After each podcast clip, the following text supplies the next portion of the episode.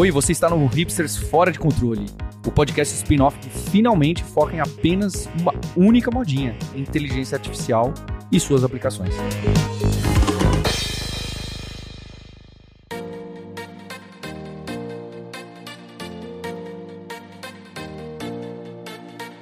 Olá, hipsters! Bem-vindas e bem-vindos ao spin-off, mais um episódio do spin-off do seu podcast favorito. Esse é o Hipsters Fora de Controle, em que a gente explora as diferentes formas e ferramentas e estudos e o que vem por aí do mundo da IA, com o que a gente tem visto, com entrevistas também. Nessa primeira parte do episódio a gente fala mais sobre o que a gente tem visto, achado interessante no mercado, que vai agregar, que vai agregar no dia a dia de vocês também. E vou contar aqui com a ajuda hoje do Fabrício Carraro, viajante poliglota, host do podcast Deve Sem Fronteiras e PO da Alura. Tudo bem, Fabrício? Tudo ótimo. Hoje é mais uma semana menos quente do que a última, mas ainda quente. Olha, quente literalmente também, que eu não sei vocês, mas foi bem quente aqui em São José, onde eu moro. Mas eu quero saber do Sérgio Lopes também, CTO da Alura, se tá tudo certo, beleza? E aí, empolgado de novo essas semanas aí? Eu vi, poucas vezes eu vi o Sérgio tão empolgado quanto em relação a uma ferramenta chamada TLD Raw, que é o TLDR, né? muito longo, não, não li, a preguiça de ler, porque é muito comprido o texto, etc. E uma ferramenta que usaram esse nome para você fazer um desenho. Bom, o Sérgio está tão empolgado que eu vou deixar ele explicar o que, que é. Sérgio, TLD Raw, manda bala. Então, esses caras são. Eles têm um editor de desenho mesmo. Então você desenha quadradinho, bolinha, pinta e sei lá o que, tá? É um editor open source, isso já existe há um tempo. Uhum. Essa é a primeira parte da notícia. Segunda parte da notícia, o cara foi lá e falou: por que a gente não põe um botão do GPT dentro dessa ferramenta, onde você está rabiscando alguma coisa lá, em especial uma interface, imagina você está fazendo um rascunho de uma interface de usuário de uma aplicação web.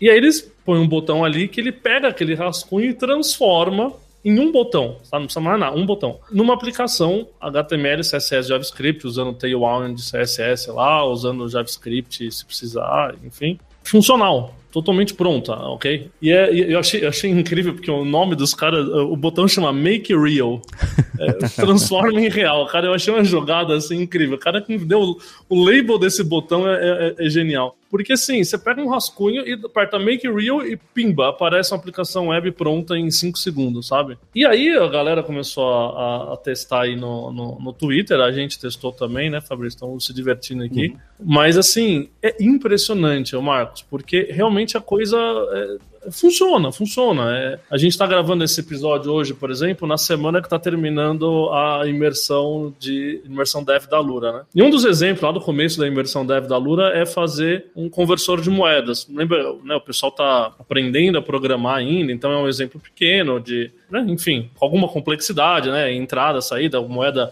D para, faz uma conta, mostra na tela, né? Enfim. Cara, eu, eu fui lá, peguei o Teledraw e rabisquei em exatos um minuto. Campo de entrada, moeda, moeda. Escrevi ali do lado assim, ó, moeda pode ser real, dólar ou libra, ou euro. Botei um botão e ainda falei, cara, eu vou, eu vou abusar. Escrevi assim, usa uma API de verdade para fazer essa conta de verdade. Eu, escrevi, uhum. eu, rabisquei isso, tá? No meio da tela. Não é que eu não dei pronto, eu rabisquei ali no meio do rascunho, quando eu estivesse fazendo no guardanapo, falei, usar uma API aqui. Apertei o botão do Bake Real. E, cara, cinco segundos depois eu tinha o um negócio pronto, usando uma API. Eu nem sei que API que ele usou, ele achou uma API qualquer. Eu não falei que API que era, não, não, nem paguei ninguém, então sei lá o que, que ele fez, mas, mas funciona, tá? Eu testei a cotação do dólar de hoje, tá, tá ali, tá? Em cinco segundos, tá?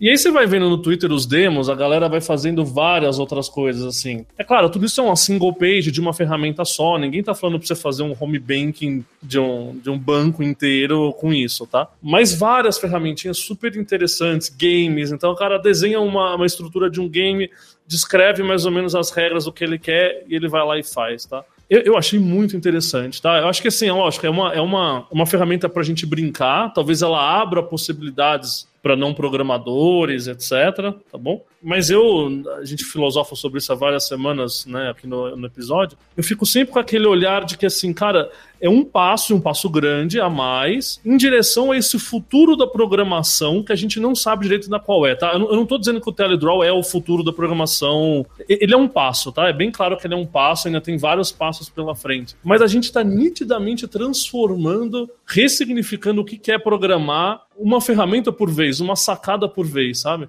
Então eu, eu acho bem interessante brincar com essa ferramenta, se, é, principalmente o pessoal que trabalha com programação, para entender, sabe? Dar esses cliques na cabeça de para onde esse negócio está indo, tá? E no fim das contas, esse cara é um GPT-4 Vision, que a gente falava na semana passada, retrasada, que pega um input, lê aquele input como imagem e gera um código. Inclusive, se você for no GPT-4 padrão e fizer um rascunho, o pessoal já tinha feito isso, né? Tinha vários. Uhum. Lá atrás, quando saiu o Vision, já tinha bem isso. É, o Teledraw que ele fez foi um, um, um, prompt mais esperto, então você vê que o resultado dele é um pouco melhor. É, a interface também faz toda a diferença, né? Através de você rascunhar e tirar foto do seu guardanapo o fato de você estar ali no meio da, da inter... e você vai iterando, então você vai redesenha, gera de novo e vai indo. Também acho que me traz a, aquela ideia de que é, o futuro do GPT é realmente as pessoas irem encontrando essas interfaces de uso. O modelo pode ser o mesmo, tá? Mas a maneira de usar a interface faz toda a diferença. Uhum. Né? Fiquei empolgado aí. Você gostou também, Fabinho?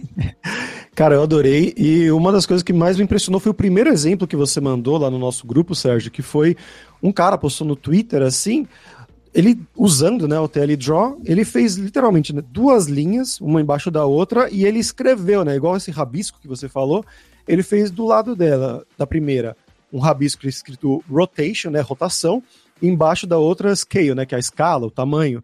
E embaixo ele desenhou um quadrado. Clicou em Make Real, e aí o GPT fez as coisas dele lá e entendeu. Ah, ele quer que isso aqui seja um medidor. Então, basicamente, ele criou essas duas linhas, viraram dois medidores, e quando ele aumentava o nível do, do da barrinha do rotation, o quadradinho que ele desenhou embaixo girava. E quando ele aumentava o scale, né, a escala, o tamanho, o quadradinho, ia aumentando, diminuindo conforme ele mudava ali na barrinha. É, é, muito difícil explicar isso em voz, né? A gente vai deixar os links aqui na descrição para vocês verem, como sempre, mas também me deixou bem impressionado. E eu mandei para um, uma amiga minha que é programadora, ela falou, ela é programadora front-end, ela já tá desesperada. Ela falou, meu Deus, isso vai acabar com o meu trabalho. É, e o que é interessante dessa ferramenta é isso, né? Para quem entende de desenvolvimento, a pessoa fica muito impressionada. Para quem talvez tenha um conhecimento mais raso, fala, tá, se pediu para ele fazer, ele fez. É, é, curioso porque essa simplicidade que ele apare aparente dele para dar o resultado mostra é uma complexidade muito maior por trás, porque quem manja da coisa sabe que existe. Então é, é uma ferramenta bem impressionante. E só para o pessoal que não viu, assim, é nível MS Paint de rabisco, tá? Não é uma coisa rebuscada. Você faz um quadrado vazio, com um botão vazio dentro, calcular, outro, e pronto, ele gera tudo. Então é, é bem impressionante mesmo e enfim, tô louco para ver o que o pessoal que está escutando aqui vai fazer também. Mandem pra gente, publiquem nos comentários aqui, hipsters.tech, desse episódio que vocês estão fazendo, que a gente está bem empolgado para ver como é que vocês vão dar uso para isso. E nessa linha, ô Marcos, nessa linha do MS Paint, eu vou deixar uns links aí, porque isso aí o pessoal vai ter que olhar na, só vendo para acreditar também. Tem algumas ferramentas de geração de imagem agora, então não falando de código, tá? De imagem mesmo, de ilustração, que o pessoal tá, tá, tá colocando. Tem um, um que é gratuito que eu vou deixar o link aí, para o pessoal usar, que é o fall.ai, tá bom? Ele, ele é mais fraquinho, mas dá para ter uma ideia. Mas tem um outro que está em private beta, então você só vendo os links do Twitter que a gente vai deixar aqui. Mas que é basicamente o mesmo princípio, só para ilustração. Você rabisca o que você quer. Então você fala lá, olha, eu quero uma montanha com um vulcão, né? Sei lá, mas não, não escrevendo, tá? Você rabisca, você desenha um triângulo ali e faz um vermelhinho em cima, sei lá. E aí você faz um prompt, mas um prompt simples, né? Então, isso aqui é uma montanha com vulcão, você descreve ele lá. E aí ele gera no final. Aí você fala, pô, qual que é a diferença disso para usar um Mid Journey? Ah, me gera um vulcão aqui. Porque você controla, tem um quê daquele control net, aquelas coisas que a gente falava, uhum. exatamente como você quer que o vulcão apareça, aonde, mas tudo com um pentezinho, tá? Então, é, eu, vi, eu vi um demo que era muito impressionante, que falava assim, eu quero é, gerar uma praia com pôr do sol. Então o prompt era esse. Aí o cara lá desenhava um coqueiro, mas desenhava estilo criança de dois anos mesmo, né? Faz um, tracinho e duas coisinhas verdes em cima, é um coqueiro. E aí tinha um, um sol, uma bola amarela só, né? E aí ele vai lá e desenha bonitinho o sunset, etc. E aí a, a, o pulo do gato é que esse negócio é real time. E aí o cara ia arrastando o sol. Imagina o sol 12 horas, sabe? Assim, ele uhum. vai indo de um canto pro outro.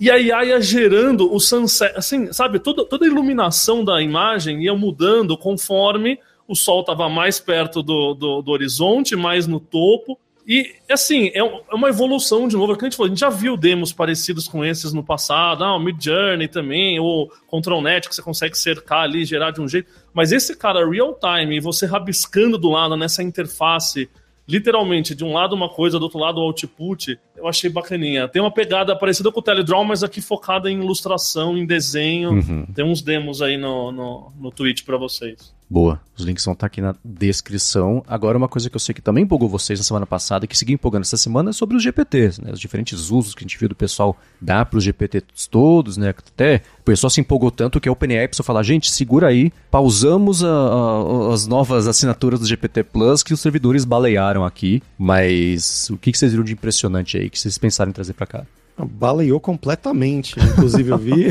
o nosso Guilherme Silveira reclamando pra caramba, xingando muito no Twitter. Mas é, o que a gente viu bastante de GPT, né? É, não é exatamente sobre os GPT, se, se o Sérgio quiser trazer mais tarde também, mas foram duas coisas, duas notícias que eu vi por aqui. Uma foi que eles fizeram os testes, né, com um benchmark lá para ver que o GPT-4 realmente diminuiu bastante as alucinações e eles compararam com todos os modelos que estão liberados, né, os maiores pelo menos, atualmente. E o GPT-4 ele ficou com um nível de 3% só de taxa de alucinação, né, uma precisão de 97%. O 3,5 já era bom, né? Tava 3,5, mas você olha, coincidentemente, né? O 3,5 tava com 3,5% de por cento. É. Mas quando você comparava com outros, né, o Llama estava com 5%, o Google Palm, né, o, o Chat estava com 27%, que ele é usado ali, era usado né, por trás do Bard, agora eles estão criando novos modelos e tudo mais. Mas é, é uma das notícias da semana, e a outra foi que pela primeira vez foi mencionado sobre o GPT-5. Né, a gente vendo aí, né? Claro, vai demorar, não vai ser esse ano, sabe-se lá se vai ser no que vem até, mas foi a primeira menção que a gente teve da OpenAI falar: estamos trabalhando no GPT-5. E a gente não sabe o que, que vai ser isso. Vai ser só um modelo melhor? Vai ter coisas que a gente nem consegue imaginar. E na semana passada a gente falou do lançamento dos GPTs, né? Aquela possibilidade de você criar o seu próprio GPT. E eu tô seguindo ali no Twitter a galera se empolgando com isso, tá divertidíssimo, porque tá surgindo cada vez um negócio diferente, né? Que eu acho que era realmente a intenção ali da OpenAI, que era ter essa, essa economia criativa ao redor do OpenAI, do, do GPT, do chat GPT, e a galera gerando coisas que é algo que eles não tinham conseguido gerar esse mesmo buzz, eu sinto, na época dos plugins, né? Uhum. Então achei, achei muito interessante, tá? Tem vários, vários casos bacanas. A gente vai deixar alguns links aqui na descrição. Por exemplo, o, o Paulo Silveira mandou pra gente um que, que o pessoal fez um game no GPT, daqueles games de text-based, né, que tinha antigamente, Adventures, né? Só que assim, com Dolly gerando as imagens e aí o roteiro, né, do game bem estruturado e aí você vai interagindo com ele e vai jogar. Super interessante. Claro, a latência é demorada, a gente sabe que o GPT demora pra caramba, então é meio frustrante, não é um game para ser vendido, né, mas é um game bacana para você ver as possibilidades desses modelos, né? Uhum. Eu vi um pessoal se divertindo com Code Interpreter, numas coisas avançadas ali, então também fazendo, fazendo, sei lá, o cara rodando, conseguindo rodar JavaScript, Ruby no Code Interpreter, que ele não tem essas habilidades, uhum. é, compartilhando isso via um GPT também para a galera conseguir rodar vi coisas mais, mais simples, mas ao mesmo tempo interessantes quando você, quando você empacota ali como GPT, né? No fundo é tudo uns prompts, né? Mas o, o Nathan aqui do nosso time fez um gerador de. um migrador de Bootstrap 3 para Bootstrap 5. Então você vai colocando código ali, ele vai mapeando as classes que troca e, e você podia fazer isso no GPT, é claro, né? Mas essa ideia de empacotar o prompt e distribuir, eu tô achando é, genial, sabe? Bem bacana mesmo. Hum, é quase um wizard, né? Daquele jeito antes de. Tinha o jeito wizard e o jeito mais complicado de instalar as coisas, que ele pega na sua mão e vai te guiando. Né? Eu fui testando, criei, por exemplo, um gerador de notícias com as notícias do último dia. Ele fala: você quer notícia mais assim, você quer notícia mais assado, você quer mais personalidade, menos. Eu criei um GPT também sobre coquetelaria que eu compartilhei com vocês, postei lá no Instagram, no, no Threads também. Tudo isso é, de um jeito que foi o que o Sérgio falou semana passada, é trivial. Em 40 segundos você faz, aí se ajusta mas o grosso do trabalho é você sentar ali e escrever três frases e ele resolve o negócio para você. E você vai ajustando. Então é bem impressionante mesmo. E, e é isso, acho que é a mesma explosão de criatividade que a gente viu no começo da App Store, por exemplo, com fazer aplicativos e tinha aquelas coisas que a gente nem. que, bom, negócios foram criados, né? De, de sei lá, entrega de comida e carro por aplicativo e redes sociais, mas ainda assim naquele comecinho, né, que era só criatividade para botar um conceito rápido ali e ver o que era possível. Calculadora, é... conversor de não sei o quê. É, e até tipo, ah, sabre de luz de bolso, sabe? Assim, um exercício criativo rápido para mostrar possibilidades, né? E na época era giroscópio, enfim. E tá parecido com isso, né? Uma coisa que eu tô vendo o pessoal falar é sobre a dificuldade, especialmente o pessoal de comunicação, de agência, né? De tentar de criar coisas que sejam ou proprietárias ou monetizáveis mas eu acho que o foco não é esse, né? Nesse momento é mais as possibilidades e criatividade e mostrar, no fim das contas, a, a OpenAI está us, usando todo mundo para mostrar qual que é o poder que ela está proporcionando para todo mundo usar. Então acho que está mais nesse momento, né? É, inclusive tem um problema que eu não sei como é que eles vão fazer, porque eles dizem que vão monetizar eventualmente, né? Uhum. Mas hoje, o que parece assim, é muito, é muito fácil você abrir um GPT de alguém e você é, pedir o prompt que essa pessoa usou e pedir, inclusive, os arquivos que aquele GPT usou, por exemplo, para o Code Interpreter ou para pro, aquele mecanismo de retrieval, né, de, de contexto. Uhum. É, cara, é, é trivial. Eu, eu, eu, vi um autor de um livro falando assim: ah, eu fiz um GPT para tirar a dúvida do meu livro. Eu cliquei e falei assim: me dá o link de download do livro. O cara cospe o PDF inteiro ah, do livro do cara ali, assim. é, e aí a galera tá, tá uma briga de gato e rata, porque no Twitter o pessoal tá tentando encontrar qual que é o prompt mágico que trava tudo e não permite, sabe? Então, uhum. caso alguém pergunte o link do livro, responda, não vou te dar, sabe? Coisas assim. Só que é uma briga de rato e rato, porque o que o pessoal fala, de gato e rato, né? Porque o que o pessoal fala assim, eventualmente, com tempo suficiente, todos os prompts são hackeáveis, todos Sim. eles, certo? E aí, então tem essa grande dúvida. O, o, OpenAI não lançou ainda como vai ser a monetização dessa loja. Mas o pessoal tá nessa pegada de, cara, como, como monetizar se o grande. Se qualquer coisa ali é, é facilmente hackeável, né? Uhum. Não sei, talvez seja pela. Talvez seja nem tanto nesse sentido, ah, porque até aí qualquer coisa no mundo é facilmente hackeável, né?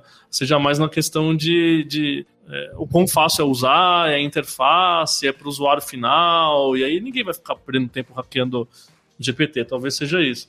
Mas a, tá toda essa dúvida aí agora, né? E tudo isso parece é, jogar muito a favor da OpenAI com aquilo que a gente vinha falando nas últimas semanas, né? Deles buscando mais uma valuation maior para mais rodadas de uhum. investimento uhum. e tudo mais. Né? Então, tanto os GPTs e principalmente essa notícia aí vazada, falada do GPT-5, parece ser uma estratégia deles, né? Falou, ó, queremos, agora a gente está na crista da onda, então vem aí. É, a gente, é claro, quer saber o que vocês acham, então vão lá, hipsters.tech, publiquem nos comentários, a sessão tá lá pronta para receber vocês. Aqui na descrição também do episódio tem um formulário para vocês preencherem e ajudarem a gente a encontrar os temas, pessoas convidadas também que possam agregar aqui nos próximos episódios. E agora sim, para a segunda parte do episódio de hoje, vamos ver com quem que a gente vai conversar.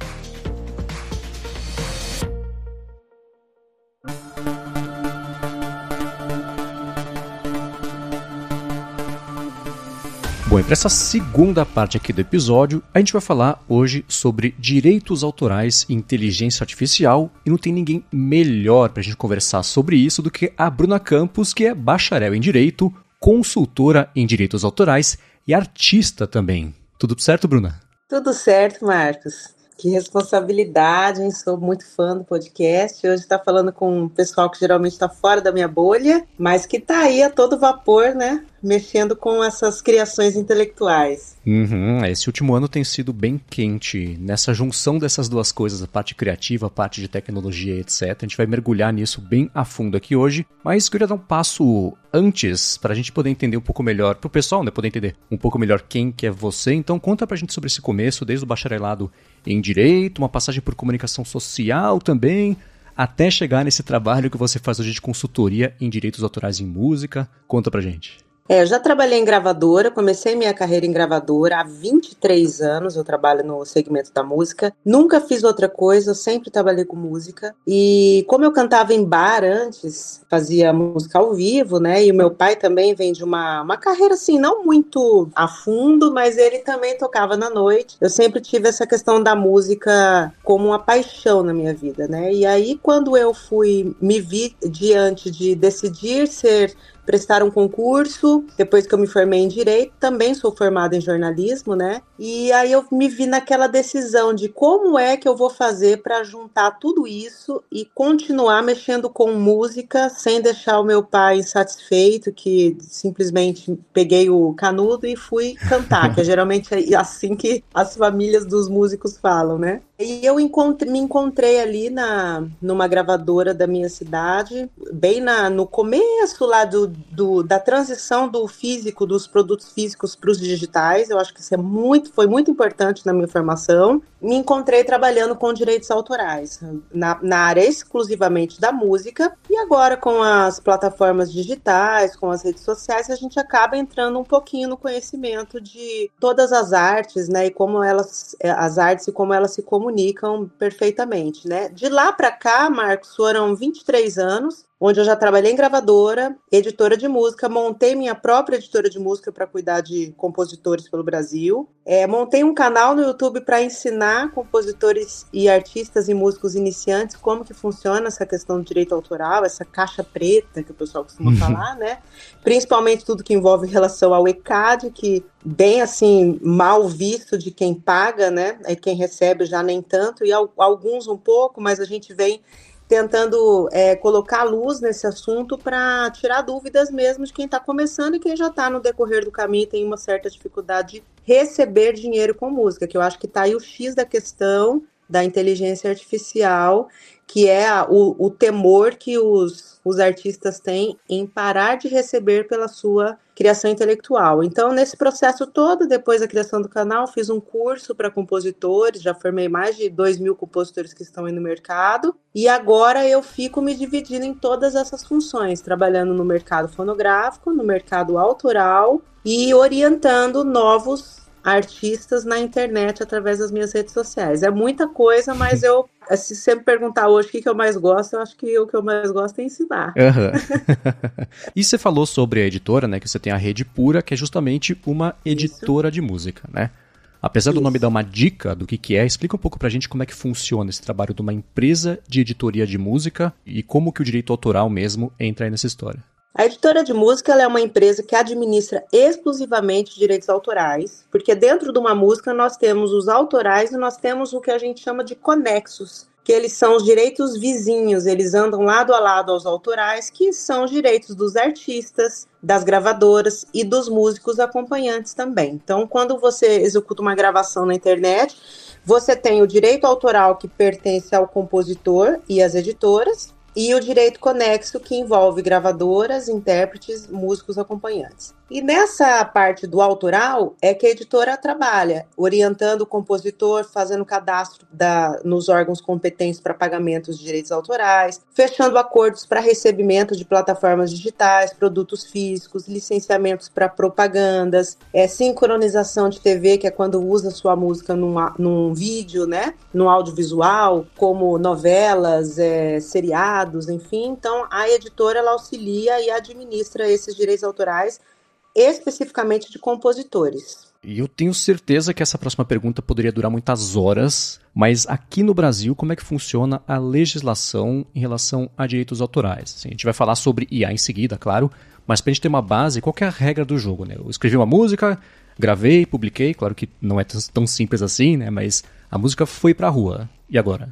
É, nós temos aqui uma lei de direitos autorais, que é 9.610 de 98, e 1998 era um ano que ainda a gente não tinha nada do que nós estamos conversando agora. Uhum. Então, com certeza, a nossa legislação já está atrasada há muitos anos. Então, hoje, como funciona? Quando nós temos a, a lei que protege esses direitos, e quando a música é colocada no mercado, você precisa entender a sistemática do pagamento. Uma parte vem via ECAD e associações de gestão coletiva. Do todo que a obra arrecada, a gente costuma dizer que quando tem um play na plataforma de áudio, 12% é direito autoral. Logicamente que tem a parte da plataforma digital, tem a parte da, da gravadora e tem a parte do direito autoral. E desses 12%, uma parte é distribuída pelo ECAD e outra parte vem via editora através dos convênios. Uhum. Então, o passo inicial para o compositor é, assim que gravar, ele procurar saber como ele vai fazer para receber esse valor da obra que é a, a composição, se for dele, se juntar a uma editora, entender quem presta o melhor serviço e receber do ECAD através de uma associação de gestão coletiva. Essa é a segunda que ele tem que se filiar. E se ele for o artista, tiver lá dentro do daquele direito conexo que eu te falei, ele precisa também entender como que esses valores chegarão para ele através das empresas que administram e estão no meio do caminho das plataformas digitais que a gente chama de agregadoras, né? Uhum. Então, não é um sistema fácil de se compreender, tá, Marcos? É bem difícil, por isso até que a gente gera bastante conteúdo na internet para a pessoa saber o passo a passo mesmo, porque o artista tem muito. Ele é artista, né? É o, é o sentimento, a emoção. vou mostrar, vou colocar minha arte para o mundo. Mas talvez esteja aí o grande problema do porquê as empresas é, já entrando um pouquinho na inteligência artificial, elas optam por começar a trabalhar e de, vamos discutir o direito autoral depois. Uhum. Porque a gente já, eu acho que elas já entenderam que o autor é essa pessoa, esse artista que coloca arte para o mundo e depois ele vai entender como recebe dinheiro disso. Tá, é, e esse é um ponto importante que era justamente a minha próxima pergunta. Né? A legislação aqui do Brasil é diferente da americana e da chinesa. Bem Existem diferente. semelhanças, diferenças, mas, por exemplo, né, você imagina que eu sou um artista aqui no Brasil e eu acho que, de algum jeito, a minha criação, a minha composição está tendo uso indevido lá fora, né? Seja porque uma plataforma social lá fora colocou a música para aparecer num story que nem tem aqui no Brasil, mas está lá fora, seja, enfim, né? Se a minha música eu acho que está sendo usada sem autorização lá fora, tem aqui no Brasil algum recurso legal que eu consiga tomar ou como é que funciona essa parte? É, se você tiver uma empresa, se você for o autor dessa música, tiver uma editora de música, é, principalmente as que a gente chama de majors, né?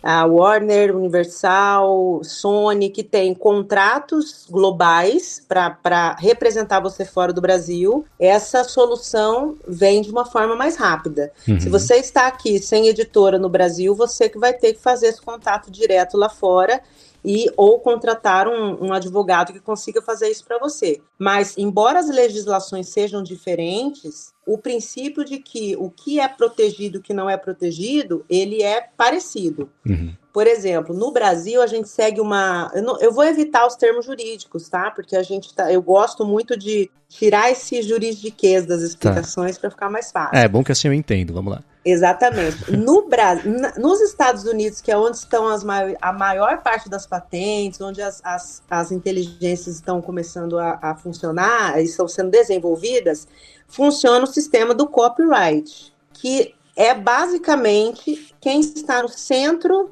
dessa legislação é a obra. Tudo que for para difusão da obra e para que ela seja é, utilizada o máximo possível e traga rendimentos para o autor, será prioridade. No Brasil, não. No Brasil, a prioridade é o autor. Uhum. Então, tudo que vise o autor ser consultado antes da utilização é o que vai valer. Então, lá nos Estados Unidos, nós temos algumas questões que facilitam você fazer uma regravação, por exemplo. Você, você paga uma taxa e faz a regravação, nunca sem pagar.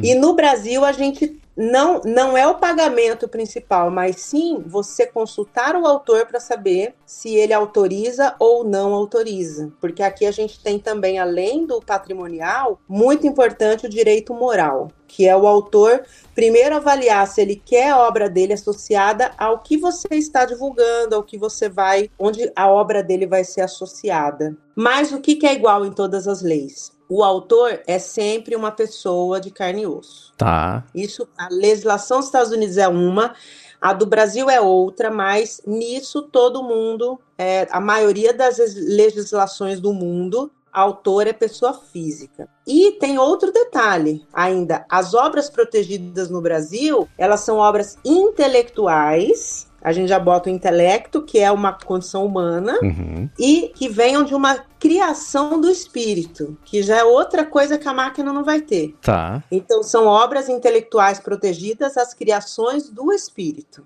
Tá? Então, no Brasil, e no exterior, é, a maior parte das legislações concorda que para ser autor tem que ser uma pessoa, um ser tá. humano.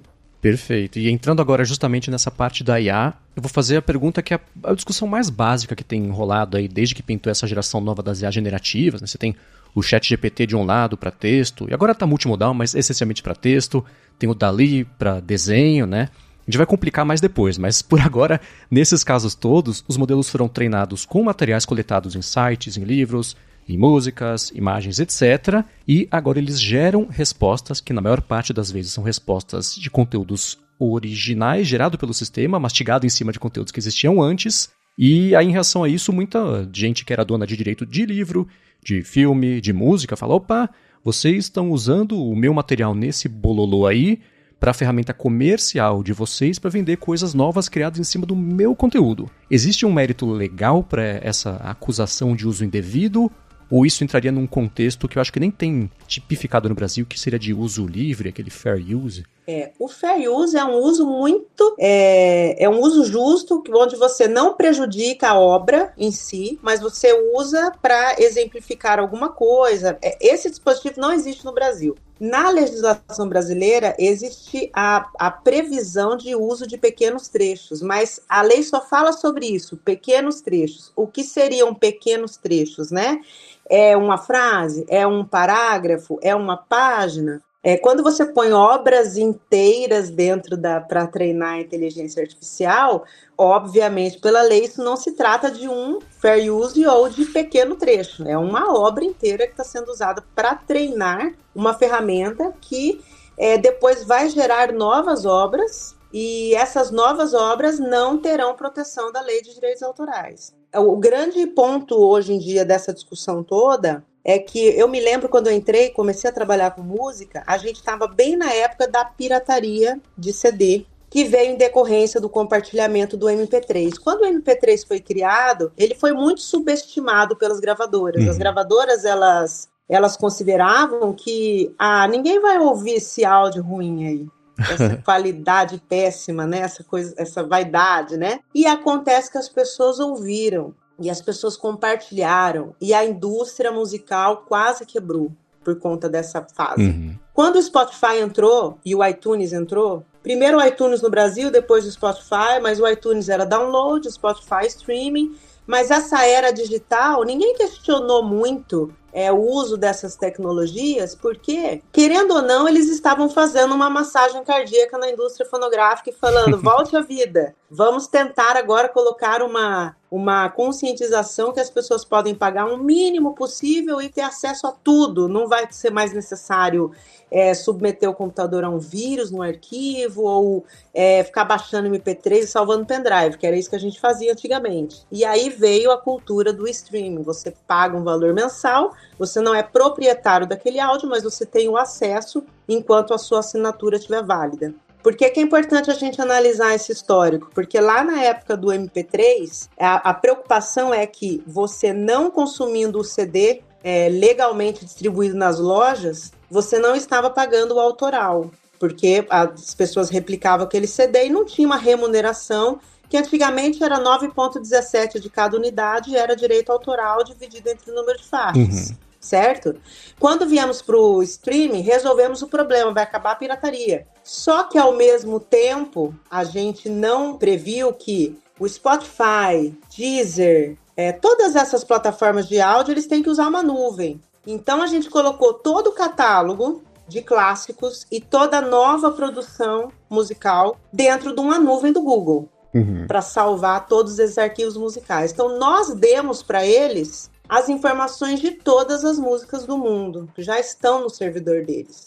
Agora o que eles estão decidindo é nós vamos pegar todas essas informações que nós já temos de tempo de faixa, quanto que uma pessoa fica dentro da, da faixa, quanto tempo que uma, uma introdução tem que ter, quantas notas tem que ter uma música, em que é, escala melódica, tudo isso já está lá no banco de dados deles. Eles só precisam decidir e resolver como que eles vão disponibilizar esses dados para as pessoas usarem. Uhum. E agora nós temos aquel, aquele novo medo da falta de remuneração e pior, agora pior do que a época do MP3. Agora você pega o produto do artista e possibilita que uma pessoa que não é artista crie uma música, só dando um comando. Né? Então o compositor pode falar, você pode dar um comando para o chat GPT, faça uma música que fale sobre um podcast de tecnologia apresentado pelo Marcos pela Bruna. Ele vai criar essa letra. E aí você pode pegar essa letra e registrar no seu nome? Pela lei, lei brasileira você não pode. Mas você vai gravar e você vai ganhar dinheiro com isso, tendo como base todos os dados armazenados de todos os artistas que pensaram muito uhum. para criar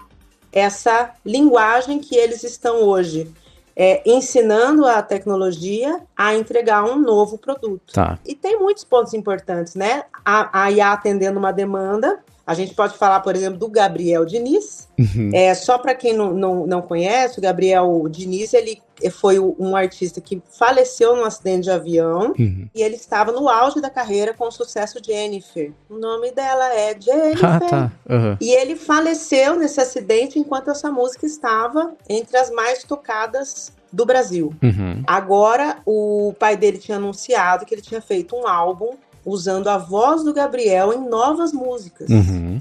Porque se ele estivesse vivo, ele era muito pioneiro, muito à frente do tempo dele, e ele acharia muito legal que esse álbum fosse criado, se ele, se ele pudesse ser consultado sobre isso. Uhum.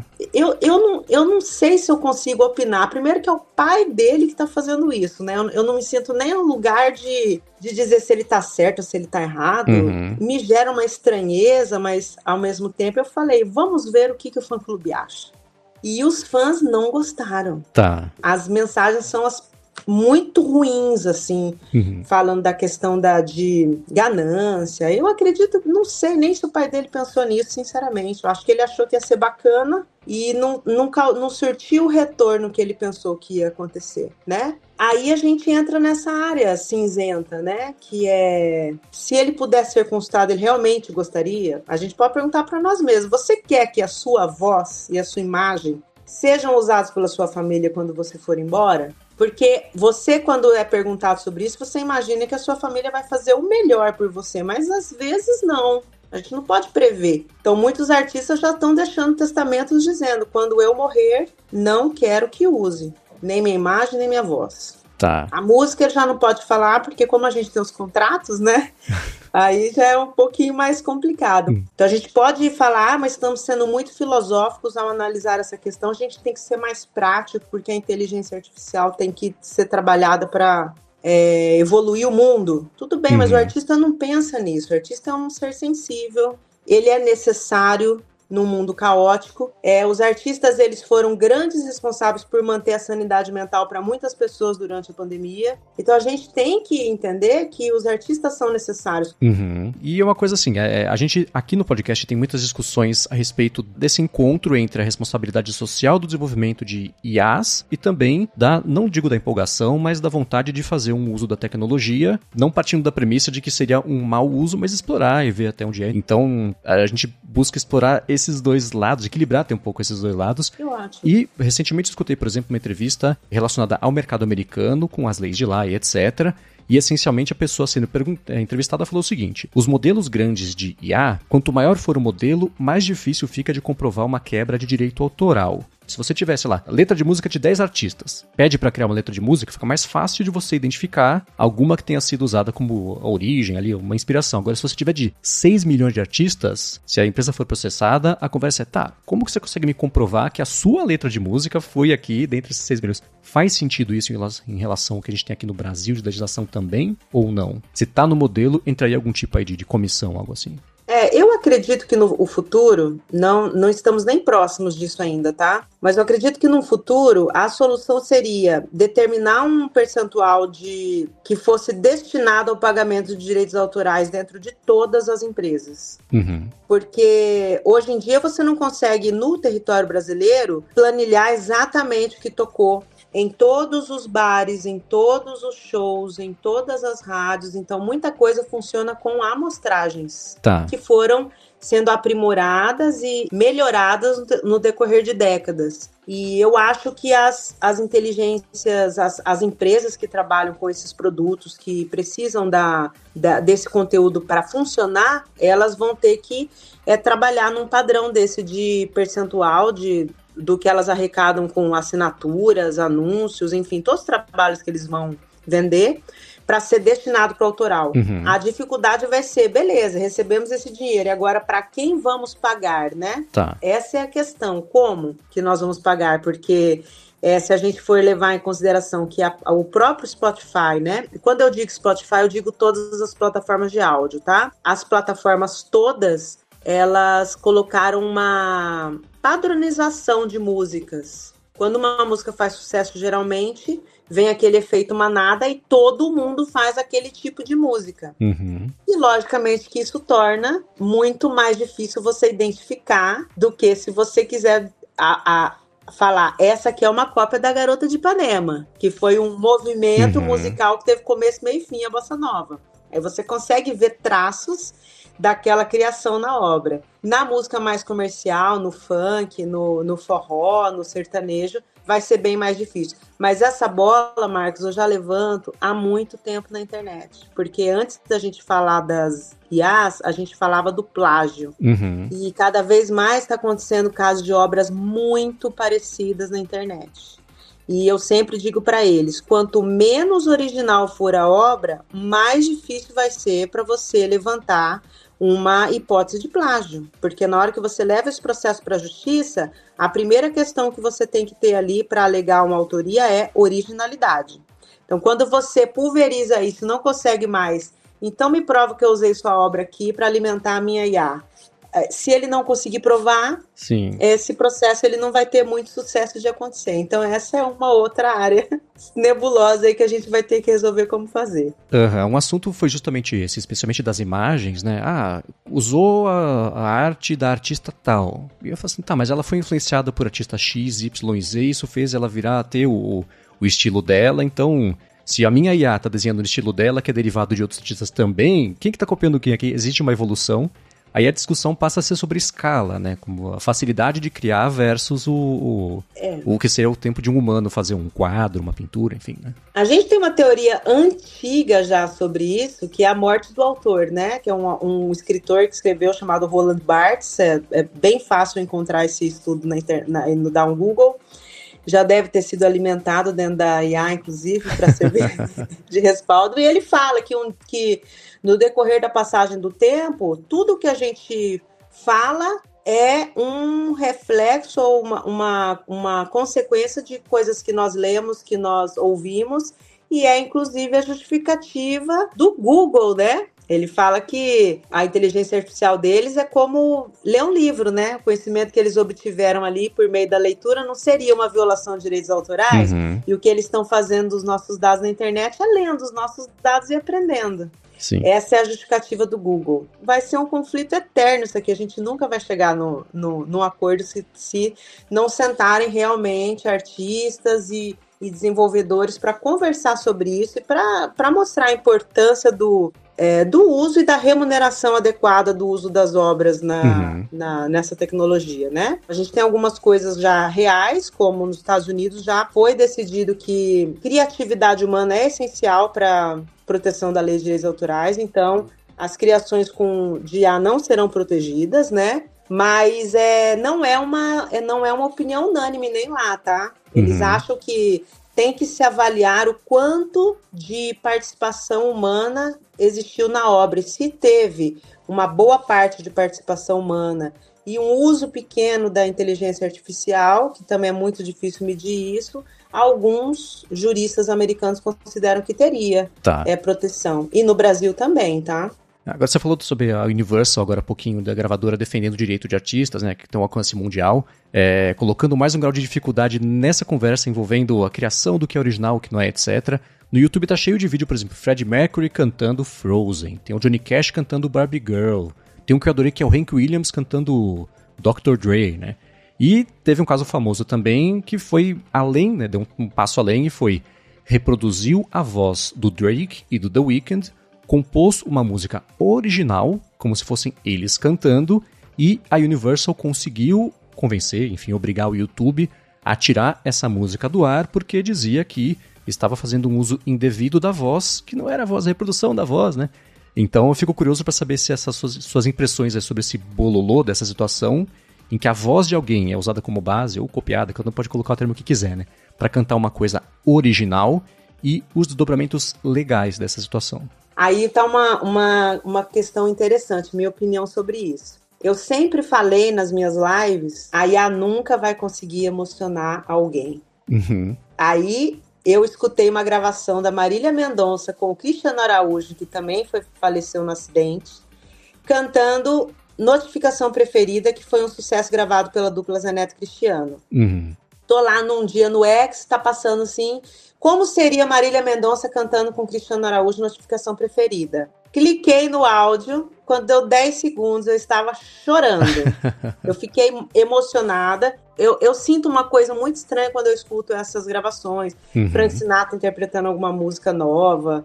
É, já ouvi vários, né? Que sempre o pessoal me manda. E aí veio o comercial deles, Regina, que daí me matou também, que eu chorei pra caramba. E eu falei, bom, a gente consegue se emocionar com a criação da IA, né? Mas, na verdade, o que, que emocionou a gente ali foi é, você imaginar a situação. Olha que coisa linda, a Maria Rita cantando com a mãe dela, que morreu quando ela tinha quatro anos, uhum. sabe?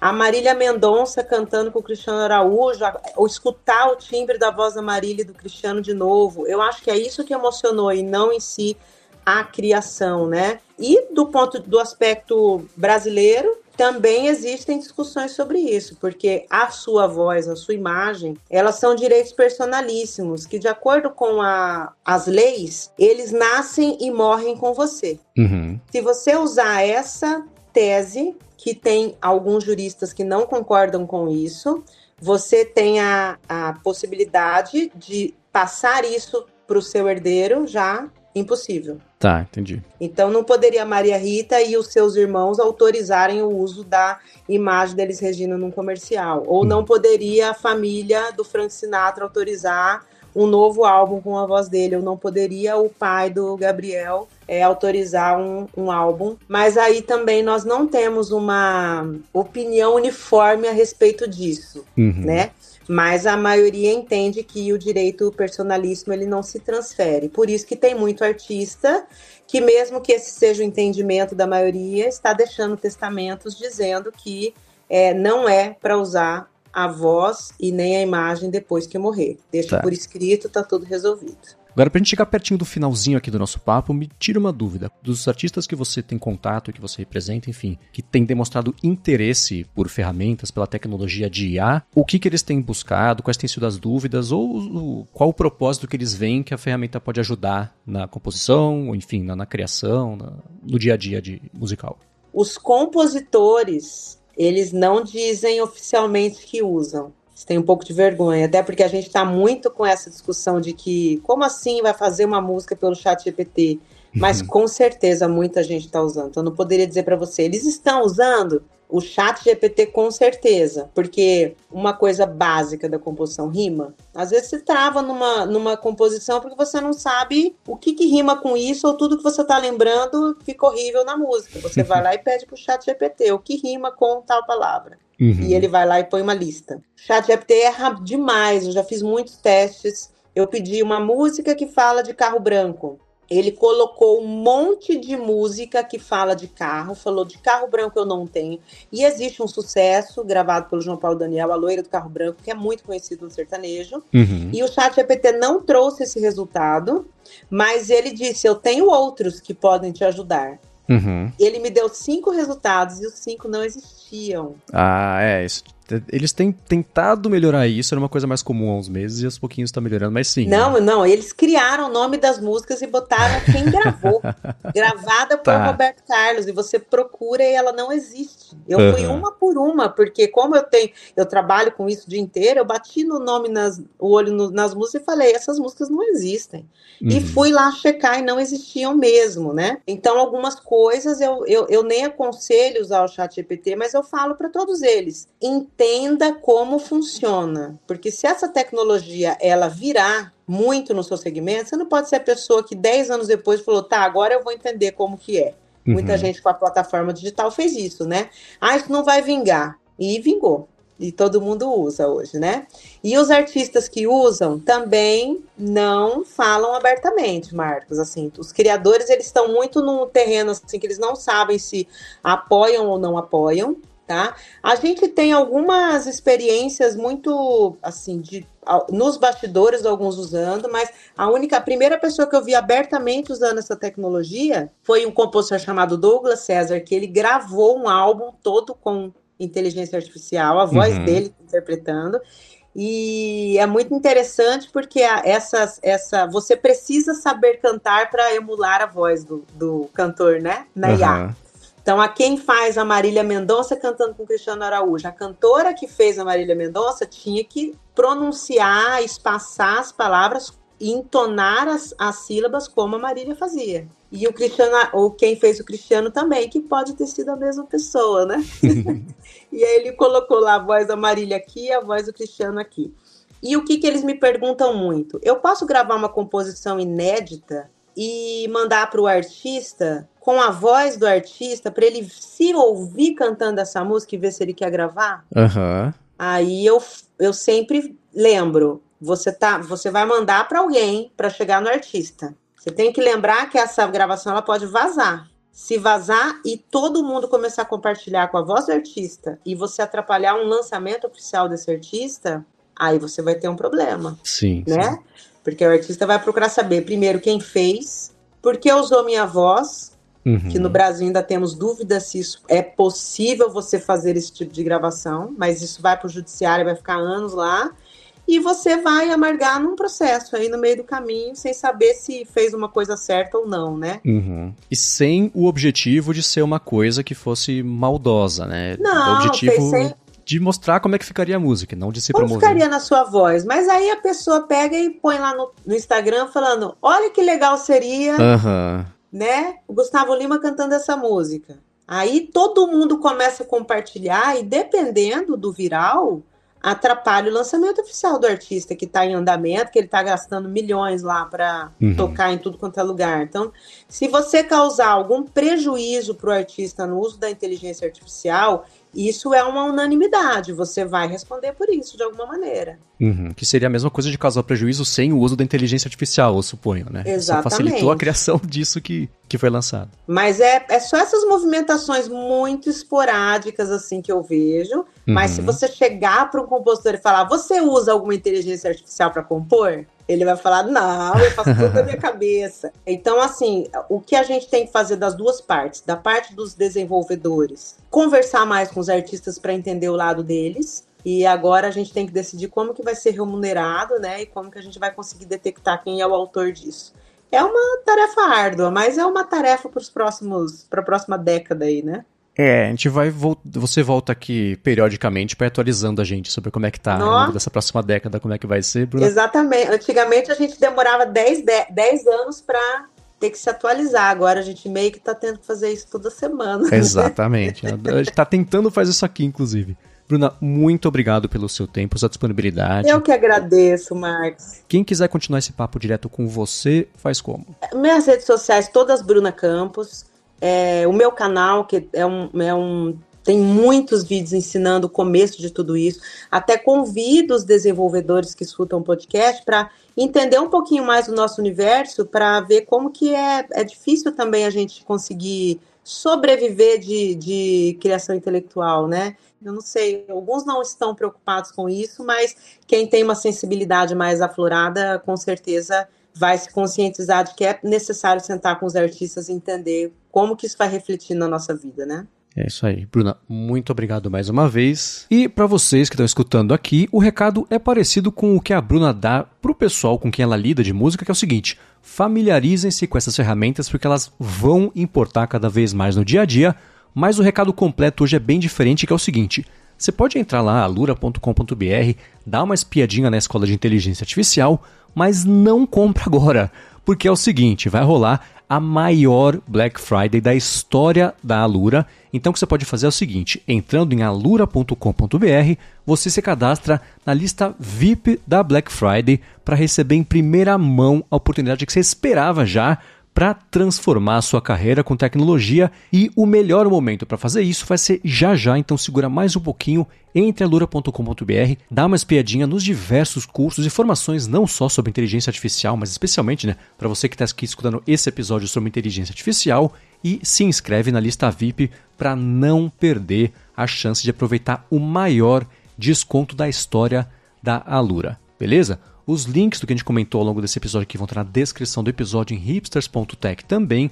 Obrigado pelo download, obrigado para quem deixa reviews, avaliações, recomenda também o podcast. E na sexta-feira que vem tem mais. Hipsters, abraços, tchau.